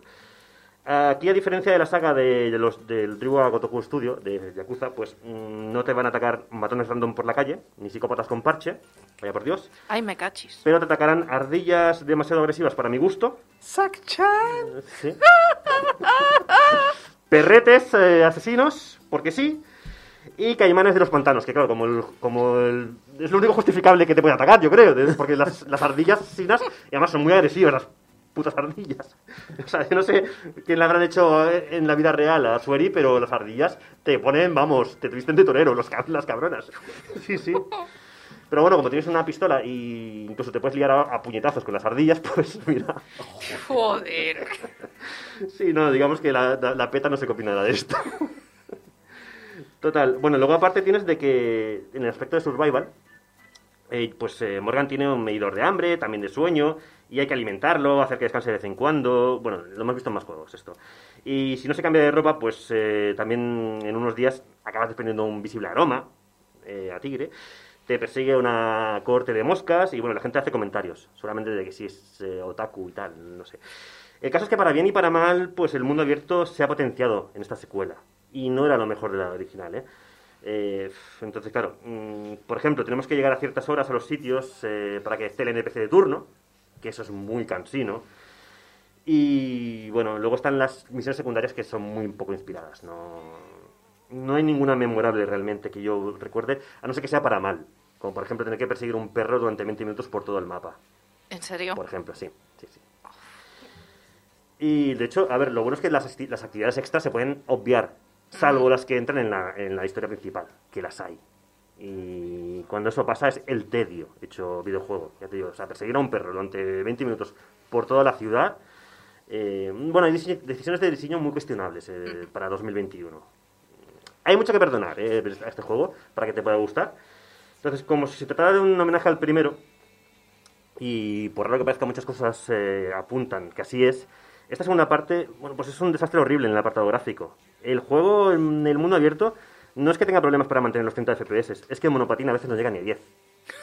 ¿Qué diréis? ¿Qué exagerado eres? No, no, no, estoy siendo benevolente. O sea, es increíble los tirones que pega el juego. Estamos hablando de un juego de Switch que, que bueno, mm, debería tirar mejor visualmente. Tiene cierto respaldo pensar que se ha pretendido, porque leyendo entrevistas ¿vale? Y incluso viendo los vídeos y las fotos que el propio Sueri ha subido a su Twitter, el propio autor, ¿vale? Ya se ve como el juego petardea, en lo, en lo que sube el autor, ¿sabes? Eh, Jim Sterling, por ejemplo, que en su día le metió un 10 en Destructoid al juego, al original, ¿vale? En 2010. Tras, pro- tras- tras probar la segunda parte, le preguntó a los PRs si iban a sacar parches, por lo menos para mejorar un poco el rendimiento del juego. Y la respuesta fue que no lo tenían previsto. O sea, Así se ha salido, así se queda. Exacto. Está en el diseño del juego. Os jodéis.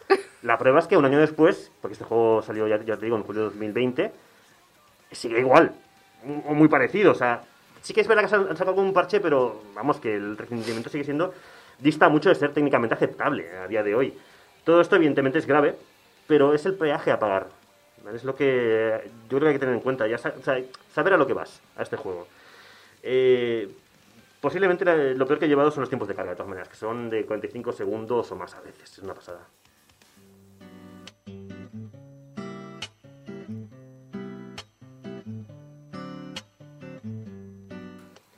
En el tema de sonido, la banda sonora está bastante bien, la verdad. O sea, tiene mucho encanto. Pero la primera tenía mucho más encanto para mi gusto. Por ello está sonando de fondo Life is Beautiful, del primero, que es una canción preciosa, que se escuchaba mucho, era muy recurrente también, y que echo de menos en la segunda parte, aunque bueno, alguna, en algunos sitios que no voy a desvelar suena. La verdad, se hacen un homenaje. Al menos sí tenemos el temazo que sonaba al principio del análisis. Y bueno, en el sonido, en el apartado de sonido tenemos unas voces muy correctas en inglés de los personajes principales. Y soy muy fan del actor de voz de Morgan, que es Jeff Kramer, que es una delicia escucharle, ese hombre. Por favor, de verdad, escucharle el, eh, la voz de Morgan, porque es, es, eh, es miel. Es, ASM ASMR esta noche. Total, sí, sí, sí. El juego, como buena distribución de Nintendo, viene perfectamente eh, con unos buenos subtítulos en español. O sea, viene traducido y subtitulado. Y es un esfuerzo que siempre hay que agradecer, por mucho Sí. que luego se rancian otras cosas. Y a pesar de la cantidad de bugs, tirones, caídas de frame rate, eh, pese a sus múltiples problemas, que no son pocos, si te gustó el primero, sin más remedio te gustará el segundo. Y si esto no fuera radio, me veréis guiñar un ojo en plan, sí, lo he colado al final, eh, para los de YouTube. Es un juego demasiado autoconsciente, sin embargo, cosa que no le pasaba al primero. Además, se ha perdido el efecto sorpresa del anterior, lo cual es una pena, y es el motivo por el que esta segunda parte, creo, no ha caído en gracia tanto como el original. Pero, pero, si eres de aquellos locos llamados fans de Deadly Premonition, necesitarás saber qué pasó tras el cierre del original y cómo continúa la historia y por qué Morgan está eh, en nuestro presente siendo una sombra de aquel que fue. Si se hubieran centrado en lo que mejor saben hacer en estudio, que es poner el foco en lo, en lo narrativo, en los personajes, estaríamos hablando de un imprescindible de culto. Pero diez años después mm, de aparecer en nuestras vidas hay cosas que no, no tienen remedio. Y sin embargo, el juego es para adorar. Por repetir los mismos pecados e incluso regodearse en ellos. Deadly Premonition 2 es un juego que ha polarizado los análisis, eh, los análisis y a los usuarios y hay quien incluso lo ha considerado el juego que ha pisado la consola. Pero ya os digo, si intentáis entrar en esa historia, la vais a disfrutar mucho, muchísimo. Por tanto, nuestra valoración, Zack, como nos decía el café de la mañana, no puede ser otra que Que dejes de llamarme Zack. Recomendable.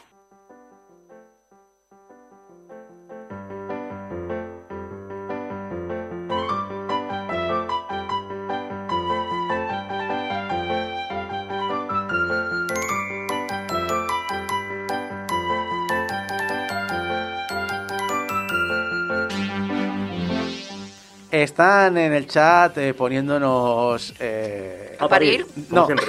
di- Sí, diálogos, a caer de un burro. diálogos de lo que estamos diciendo. Por ejemplo, Geco está diciendo... ¡Me voy a merendar un bocata calamares! Y Saco le está diciendo... ¿Dónde está? ¿Dónde está un serranito? Nada. O sea, la gente se dedica a, cuando no nos escucha, a... ¿Sabes la gente esa que, que hace doblajes en su Sí. casa, bad lips y de esas cosas de... Sí, sí. de cosas que no tienen nada que ver con lo que está pasando? Están jugando a rol. Oye, Esto es lo que os perdéis cuando escuchéis el podcast, porque en directo tenemos un chat y tenemos Claro. cortes publicitarios que no sabéis que existen y la gente chatea en directo.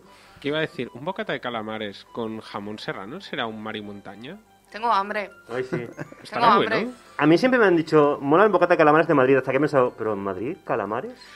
Ah, sí. Y, y he preferido dejar de pensar ahí, o sea, e- eco.exe dejó de... Ya, bueno, a ver. 404. Sí. Los Yo- calamares del retiro. Sí. de Yo, Man- del Manzanares. solo, yo, solo, yo solo he comido bocatas de calamares en dos ciudades, Zaragoza y Madrid.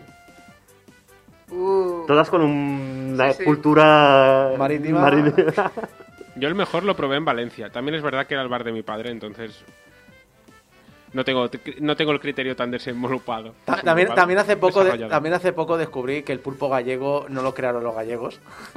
Lo crearon en otra provincia los que le llamaban los pulpos y creo que es de interior la provincia. Entonces, es decir, es un... mm. Lo, lo- lo de tenemos el mar al lado y no le hacemos ni puto caso empieza a ser como constante. Pero bueno, decíamos, el chat está diciendo cosas, doblaje de las cámaras en directo, porque sí, este año en vez de tener una simple webcam durante el directo en YouTube, tenemos eh, cinco webcams y una virtual que ya iréis viendo a lo largo de la temporada, que es para... lo- os lo voy a decir, ya son videoconferencias, ya las iréis viendo. Eh, la coña es eso, que, que os escuchamos y os leemos y, y en serio, yo me leo todo lo que escribís. Si escribís en iVoox, si escribís en YouTube, si escribís en, en Twitter, en Facebook, porque sí, tenemos página de Facebook y la gente interactúa mucho. Parece que son como dos comunidades divididas, pero no. La- hay gente que también escribe en Facebook. Hemos llegado a tener comunidad en... ¿Cómo se llamaba el, el Facebook español? El 20. El 20. Hemos, tuvimos página en 20 porque nos lo pidieron los oyentes. ¿Qué pasó? 20 cayó. 20 está con- en el cielo de, con, Espera, con Game Mix, Over está- ha sobrevivido a 20 y todo. o sea, Sí, sí. Y, y a Mixer y... Bueno, Ga- claro, Game, Over. Game Over empezó cuando nos conectábamos con modem de 14.000 baudios, es decir, es... yo en mi caso, porque yo no tuve 56 hasta el 99 o 2000, es decir. Pero bueno, que sí, que, que os leo, ¿eh? que, que escribáis, que escribáis por todos lados, nos hace mucha ilusión y yo me leo todos los comentarios que hacéis en todas las redes sociales, por todos lados. Eh, recordad también, como nos están diciendo el Fran, Fran, que además gracias Fran eh, por... Fran, ¿para cuándo va a entrar 4? Para Frank, gracias por haber montado todo, todo el trabajo que, que te curras eh, con el Discord, el Discord Pues de sí. Game Over. Discord. Disco, creo que la dirección directa para su- meteros en el Discord de Game Over es discord.portalgameover.com, en el que tenemos, o sea, Fran se ha currado un montón de, de scripts con el que Sí. os dan servicios. Uno de ellos, por ejemplo, es una especie de emisión random de todos los programas de la historia de Game Over. Así que si un día estáis aburridos y decís, quiero escuchar un programa de Game Over en streaming, pero sin pensar en cuál, Pero muy aburridos, os ¿eh? metéis en ese canal y siempre tenéis uno emitiendo a las 24 horas. Así que sí, que muchas gracias a todos y que nos habéis acompañado todo este, todo este año en el que hemos estado emitiendo aquí cada sábado según el lore de Game Over. También muchas gracias por eh, acompañarnos con todas las bromas que os hemos hecho a través de las redes sociales, los memes, las coñas, el meteros.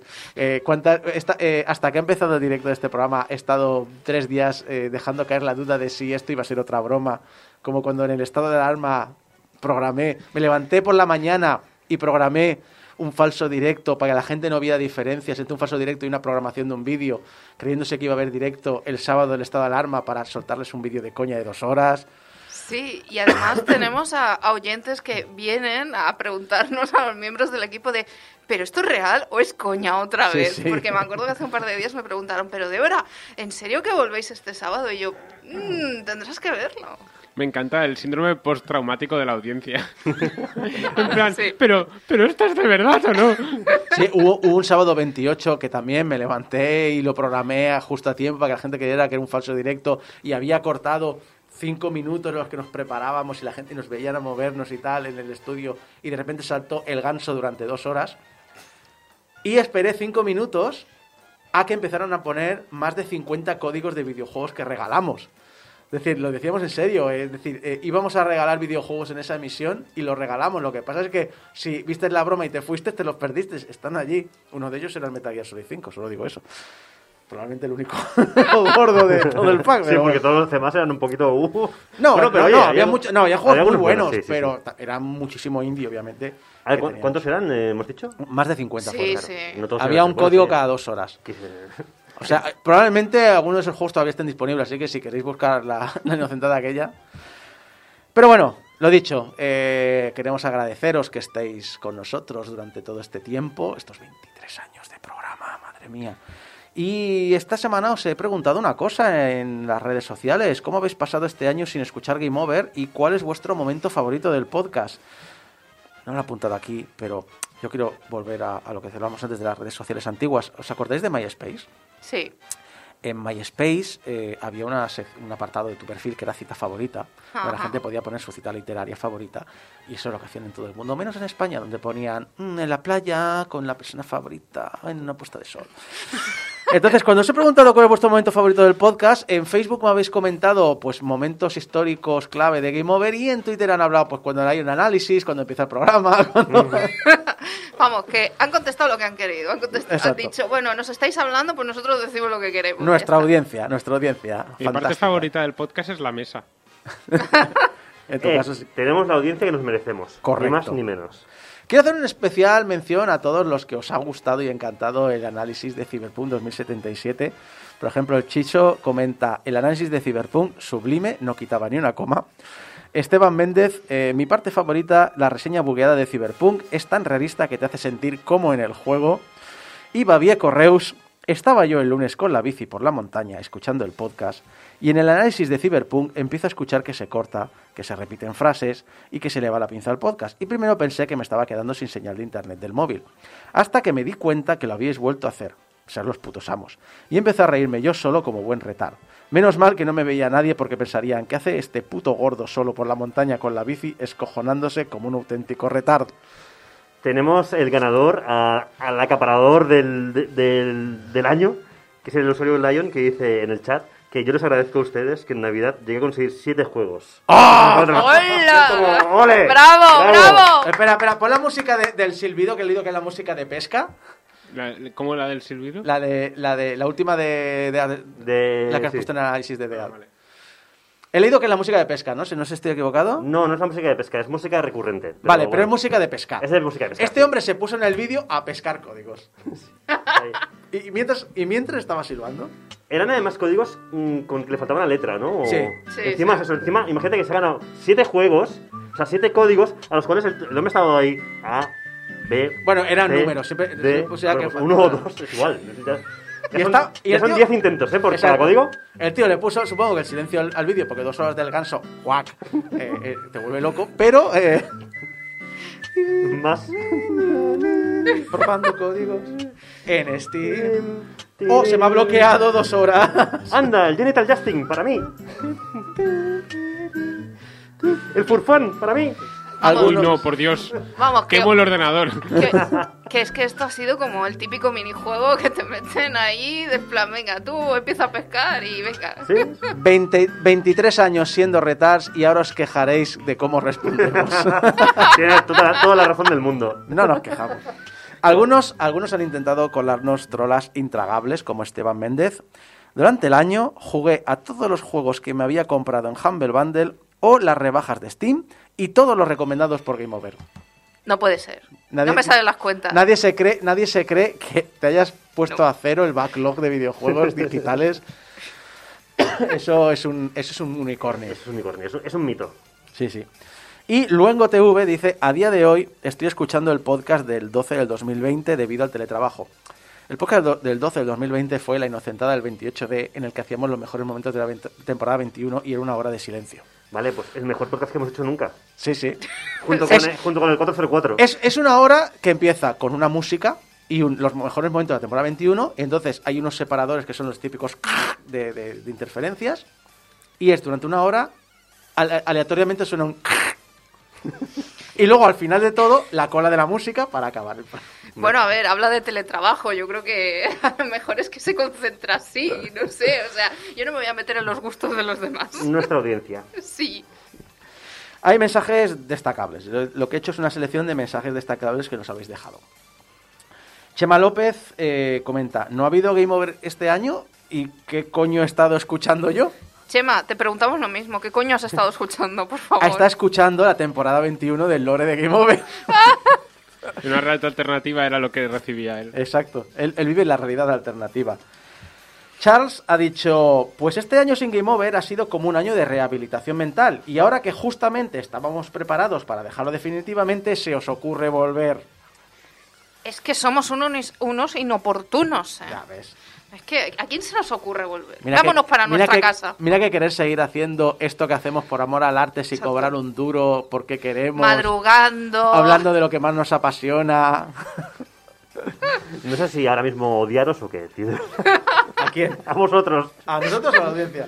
Ah, no, a la audiencia, la, la audiencia no, A hombre. ver. La audiencia la, la adoro, pero el tema este de madrugar, eh, recordarme que tenemos que hacer estas cosas. Pero en Ah. realidad pu- tienes que escoger a, a alguien a quien odiar, pudiendo No, odiar a todo el mundo. Odio a todo el mundo, por igual, de Pues ya hecho. o sea, está. Cha- Charles Sea sabe lo que es sufrido, lo que es sufrir editando audio de Game Over, porque dice en el chat del directo, 10 horas de edición editando el programa este del 28 de, de la hora de silencio. ya tenemos idea para este año, ¿ves? Eh, Sonder, durante su ausencia conocí otros podcasts como Gamers Ocupados o vi un tal Funs en YouTube, pero son igual de inconstantes y es porque todos son de Barcelona. Es el clima. Es- que me encanta la frase de y es porque todos son de Barcelona. Y es como me, me acabas, o sea, iba por la carretera principal y de repente me has sacado por un carri- caminito de tierra que me ha llevado a una A playa, a Barcelona. una cala oculta de, ¿qué coño hago aquí? ¿Por qué estoy sin ropa? Querido Sonder, efectivamente, ese es el secreto. Que somos todos de Barcelona. ¡Qué alegría! Dice Alexis B. ¡Qué alegría escucharos de nuevo! Porque la temporada nueva es real, ¿verdad? ¿Tiene algo que ver con el anuncio de Bayonetta 3? Poder ¿Eh? podemos ponernos aquí a bailar de forma sexy. No ¿Eh, sé si será el mismo A ver, resultado. Yo creo que no. ¿Eh? Yo, yo creo que podemos ya decir la verdad. Y es que hasta, o- hasta que se anunció el Bayonetta 3, Fran nos tenía secuestrados en un sótano. Y estaba amenazando con, li- con no liberar... liberar ¿Cómo iba? Pero ¿a- a ¿Cómo quién era? le- a ¿No quién le importamos? si no se presentaba el Bayonetta 3? ¿A quién le importamos para que Ocultarlo. haya una presión popular para que saque la- eh, el, el camilla el Bayonetta 3 antes? Claro, por eso han tardado tanto en sacarlo. Porque a nadie le interesaba. vale, interesaba, claro, ah, vale, tienes razón. El amochado dice, lo de no hacer temporada anterior era en realidad una protesta hasta que saliera Bayonetta. No tenemos ninguna fuerza. No, no queremos declarar nada. Y tampoco tenemos fuerza. o sea. no jodamos, no pintamos nada. Game Elch, grande a todo el equipo y Ay. un saludo a Bernie en particular porque es una persona con la que tengo contacto desde hace muchísimo, muchísimo tiempo. ¿Pero vais a volver de verdad o es como Half-Life 3? Ahí ha dado duro, ¿eh? Tú fíjate cómo está el tema, que han sacado un nuevo Left 4 Dead, que le han llamado, bueno, el, el Back 4 Blood. Back 4 Blood este, que ya ni 3 ni nada directamente, son los del... Bueno, de hecho, Bueno, es que no, no, lo, no lo edita Valve, por no eso no se Valve. puede llamarle For Dead. pero lo podrían haber llamado, yo que sé, algo con el 3, eh, siguiendo la coña, y no lo han hecho tampoco, lo han metido el 4. Sí, como sí. Left 4 Dead. Bueno, es un poco. Somos, somos los de Left 4 Dead, ¿eh? Eh, dicen que está muy bien el juego, no lo he probado todavía. Ay, no Yo lo dude, pero es que Left 4 Dead, que es un juego que a día de hoy creo que todavía se sostiene muy bien. De hecho, Sí. voy a decir una cosa muy impopular que dije hace 15 años en este programa cuando analicé un juego bastante malo, que era principalmente multijugador para PSP.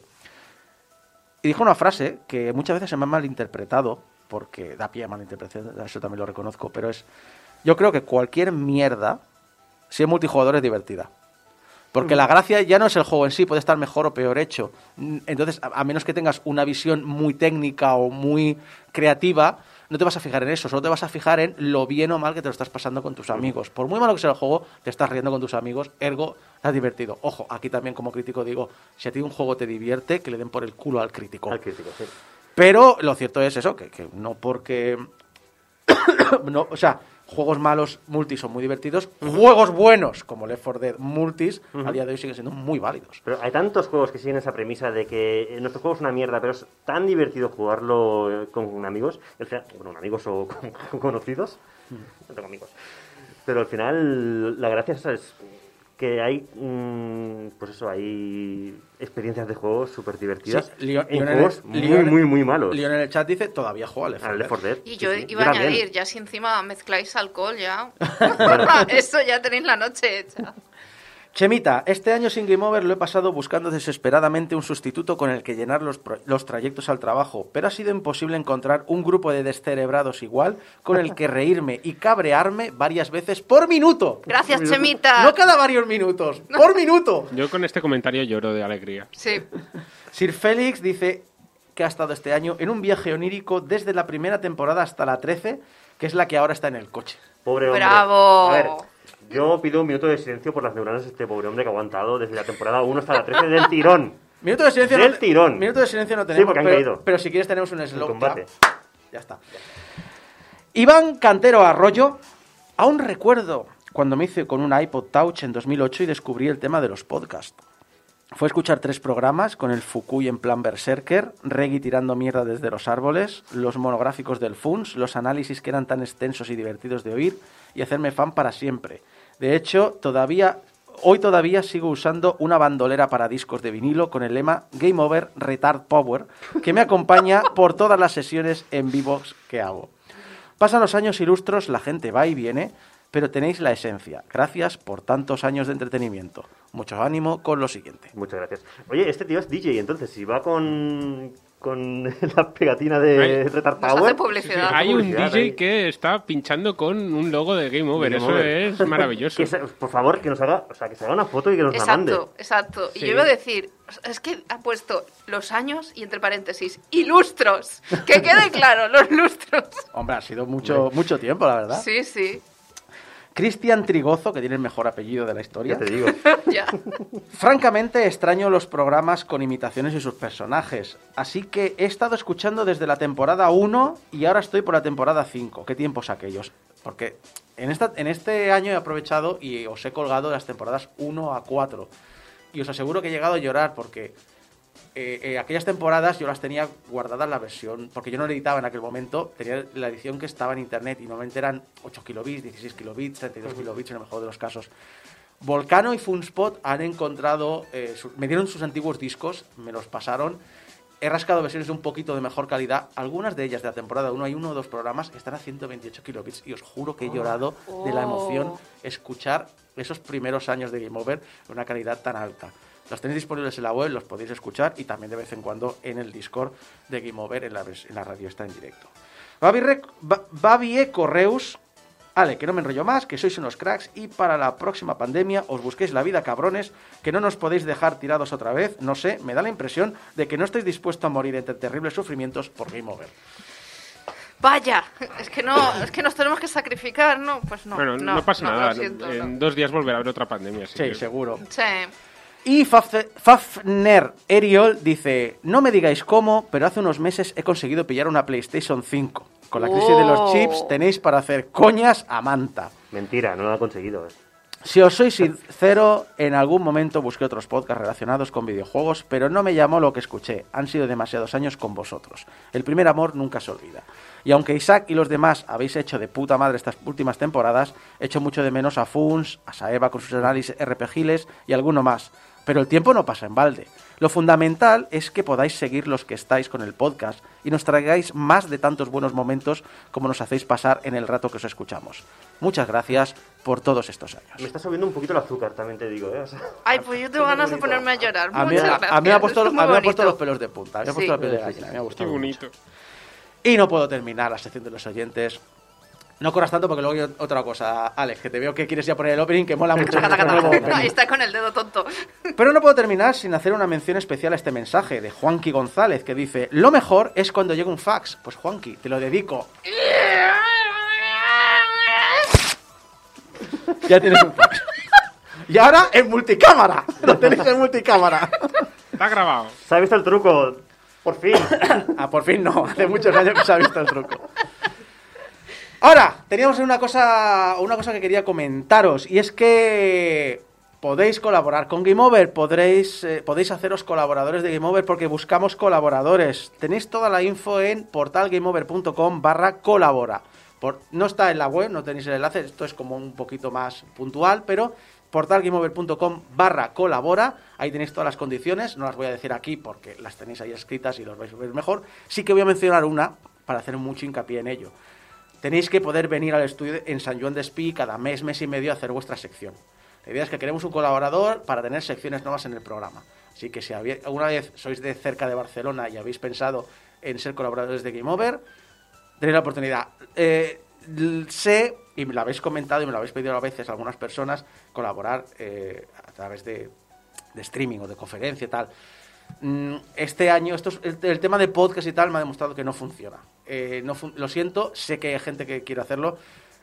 Os lo agradezco muchísimo, os lo agradezco una alma. Os, os cuento con vosotros, pero no funciona para el, programa que nos gusta hacer.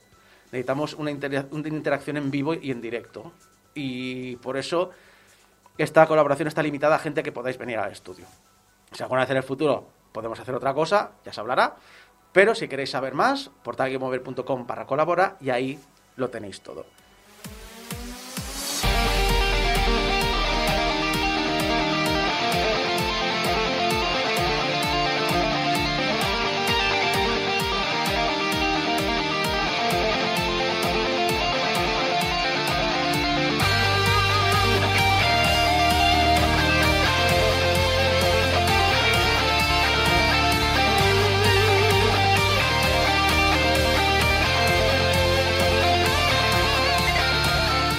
Hasta aquí el programa 724, el primer programa de la temporada 22.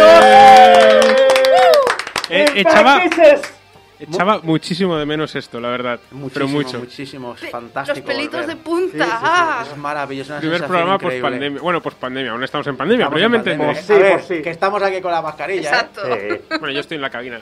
Tan feliz. Yo estoy en la cama. Oye, pero tú deberías llevar la mascarilla igualmente también puesta, ¿no? En la, en la cabina. No lo digas a nadie. Nadie lo ha visto. Nadie la ha visto. Muchas gracias a todo el equipo que me ha acompañado en este primer programa de la temporada. Alex Llopis, Débora López, Geco, servidor de ustedes, Isaac Viana. Recordar, recordar, porque además nos hemos quedado a cero y he tenido que cubrir el, el descubierto, porque este año nos ha subido el precio. Eh, podéis donar directamente a nuestro proveedor de internet para pagar el, hosting anual en portalgameover.com barra donaciones. portalgameover.com barra donaciones. Ahí podéis dar dinero a nuestro servidor. Sé que el mínimo son 10 euros y que es mucho, pero no pasa por nuestras manos, no podemos configurar nada. Esto es eh, cosas de Dreamhost, que lo tiene asociado así, supongo que por el tema de comisiones de PayPal que se lleva por en medio. No podemos hacer nada, lo siento. Pero si queréis ayudarnos a pagar el hosting anual, que son 155 dólares al año, podéis hacerlo a través de portalgameover.com barra, donaciones.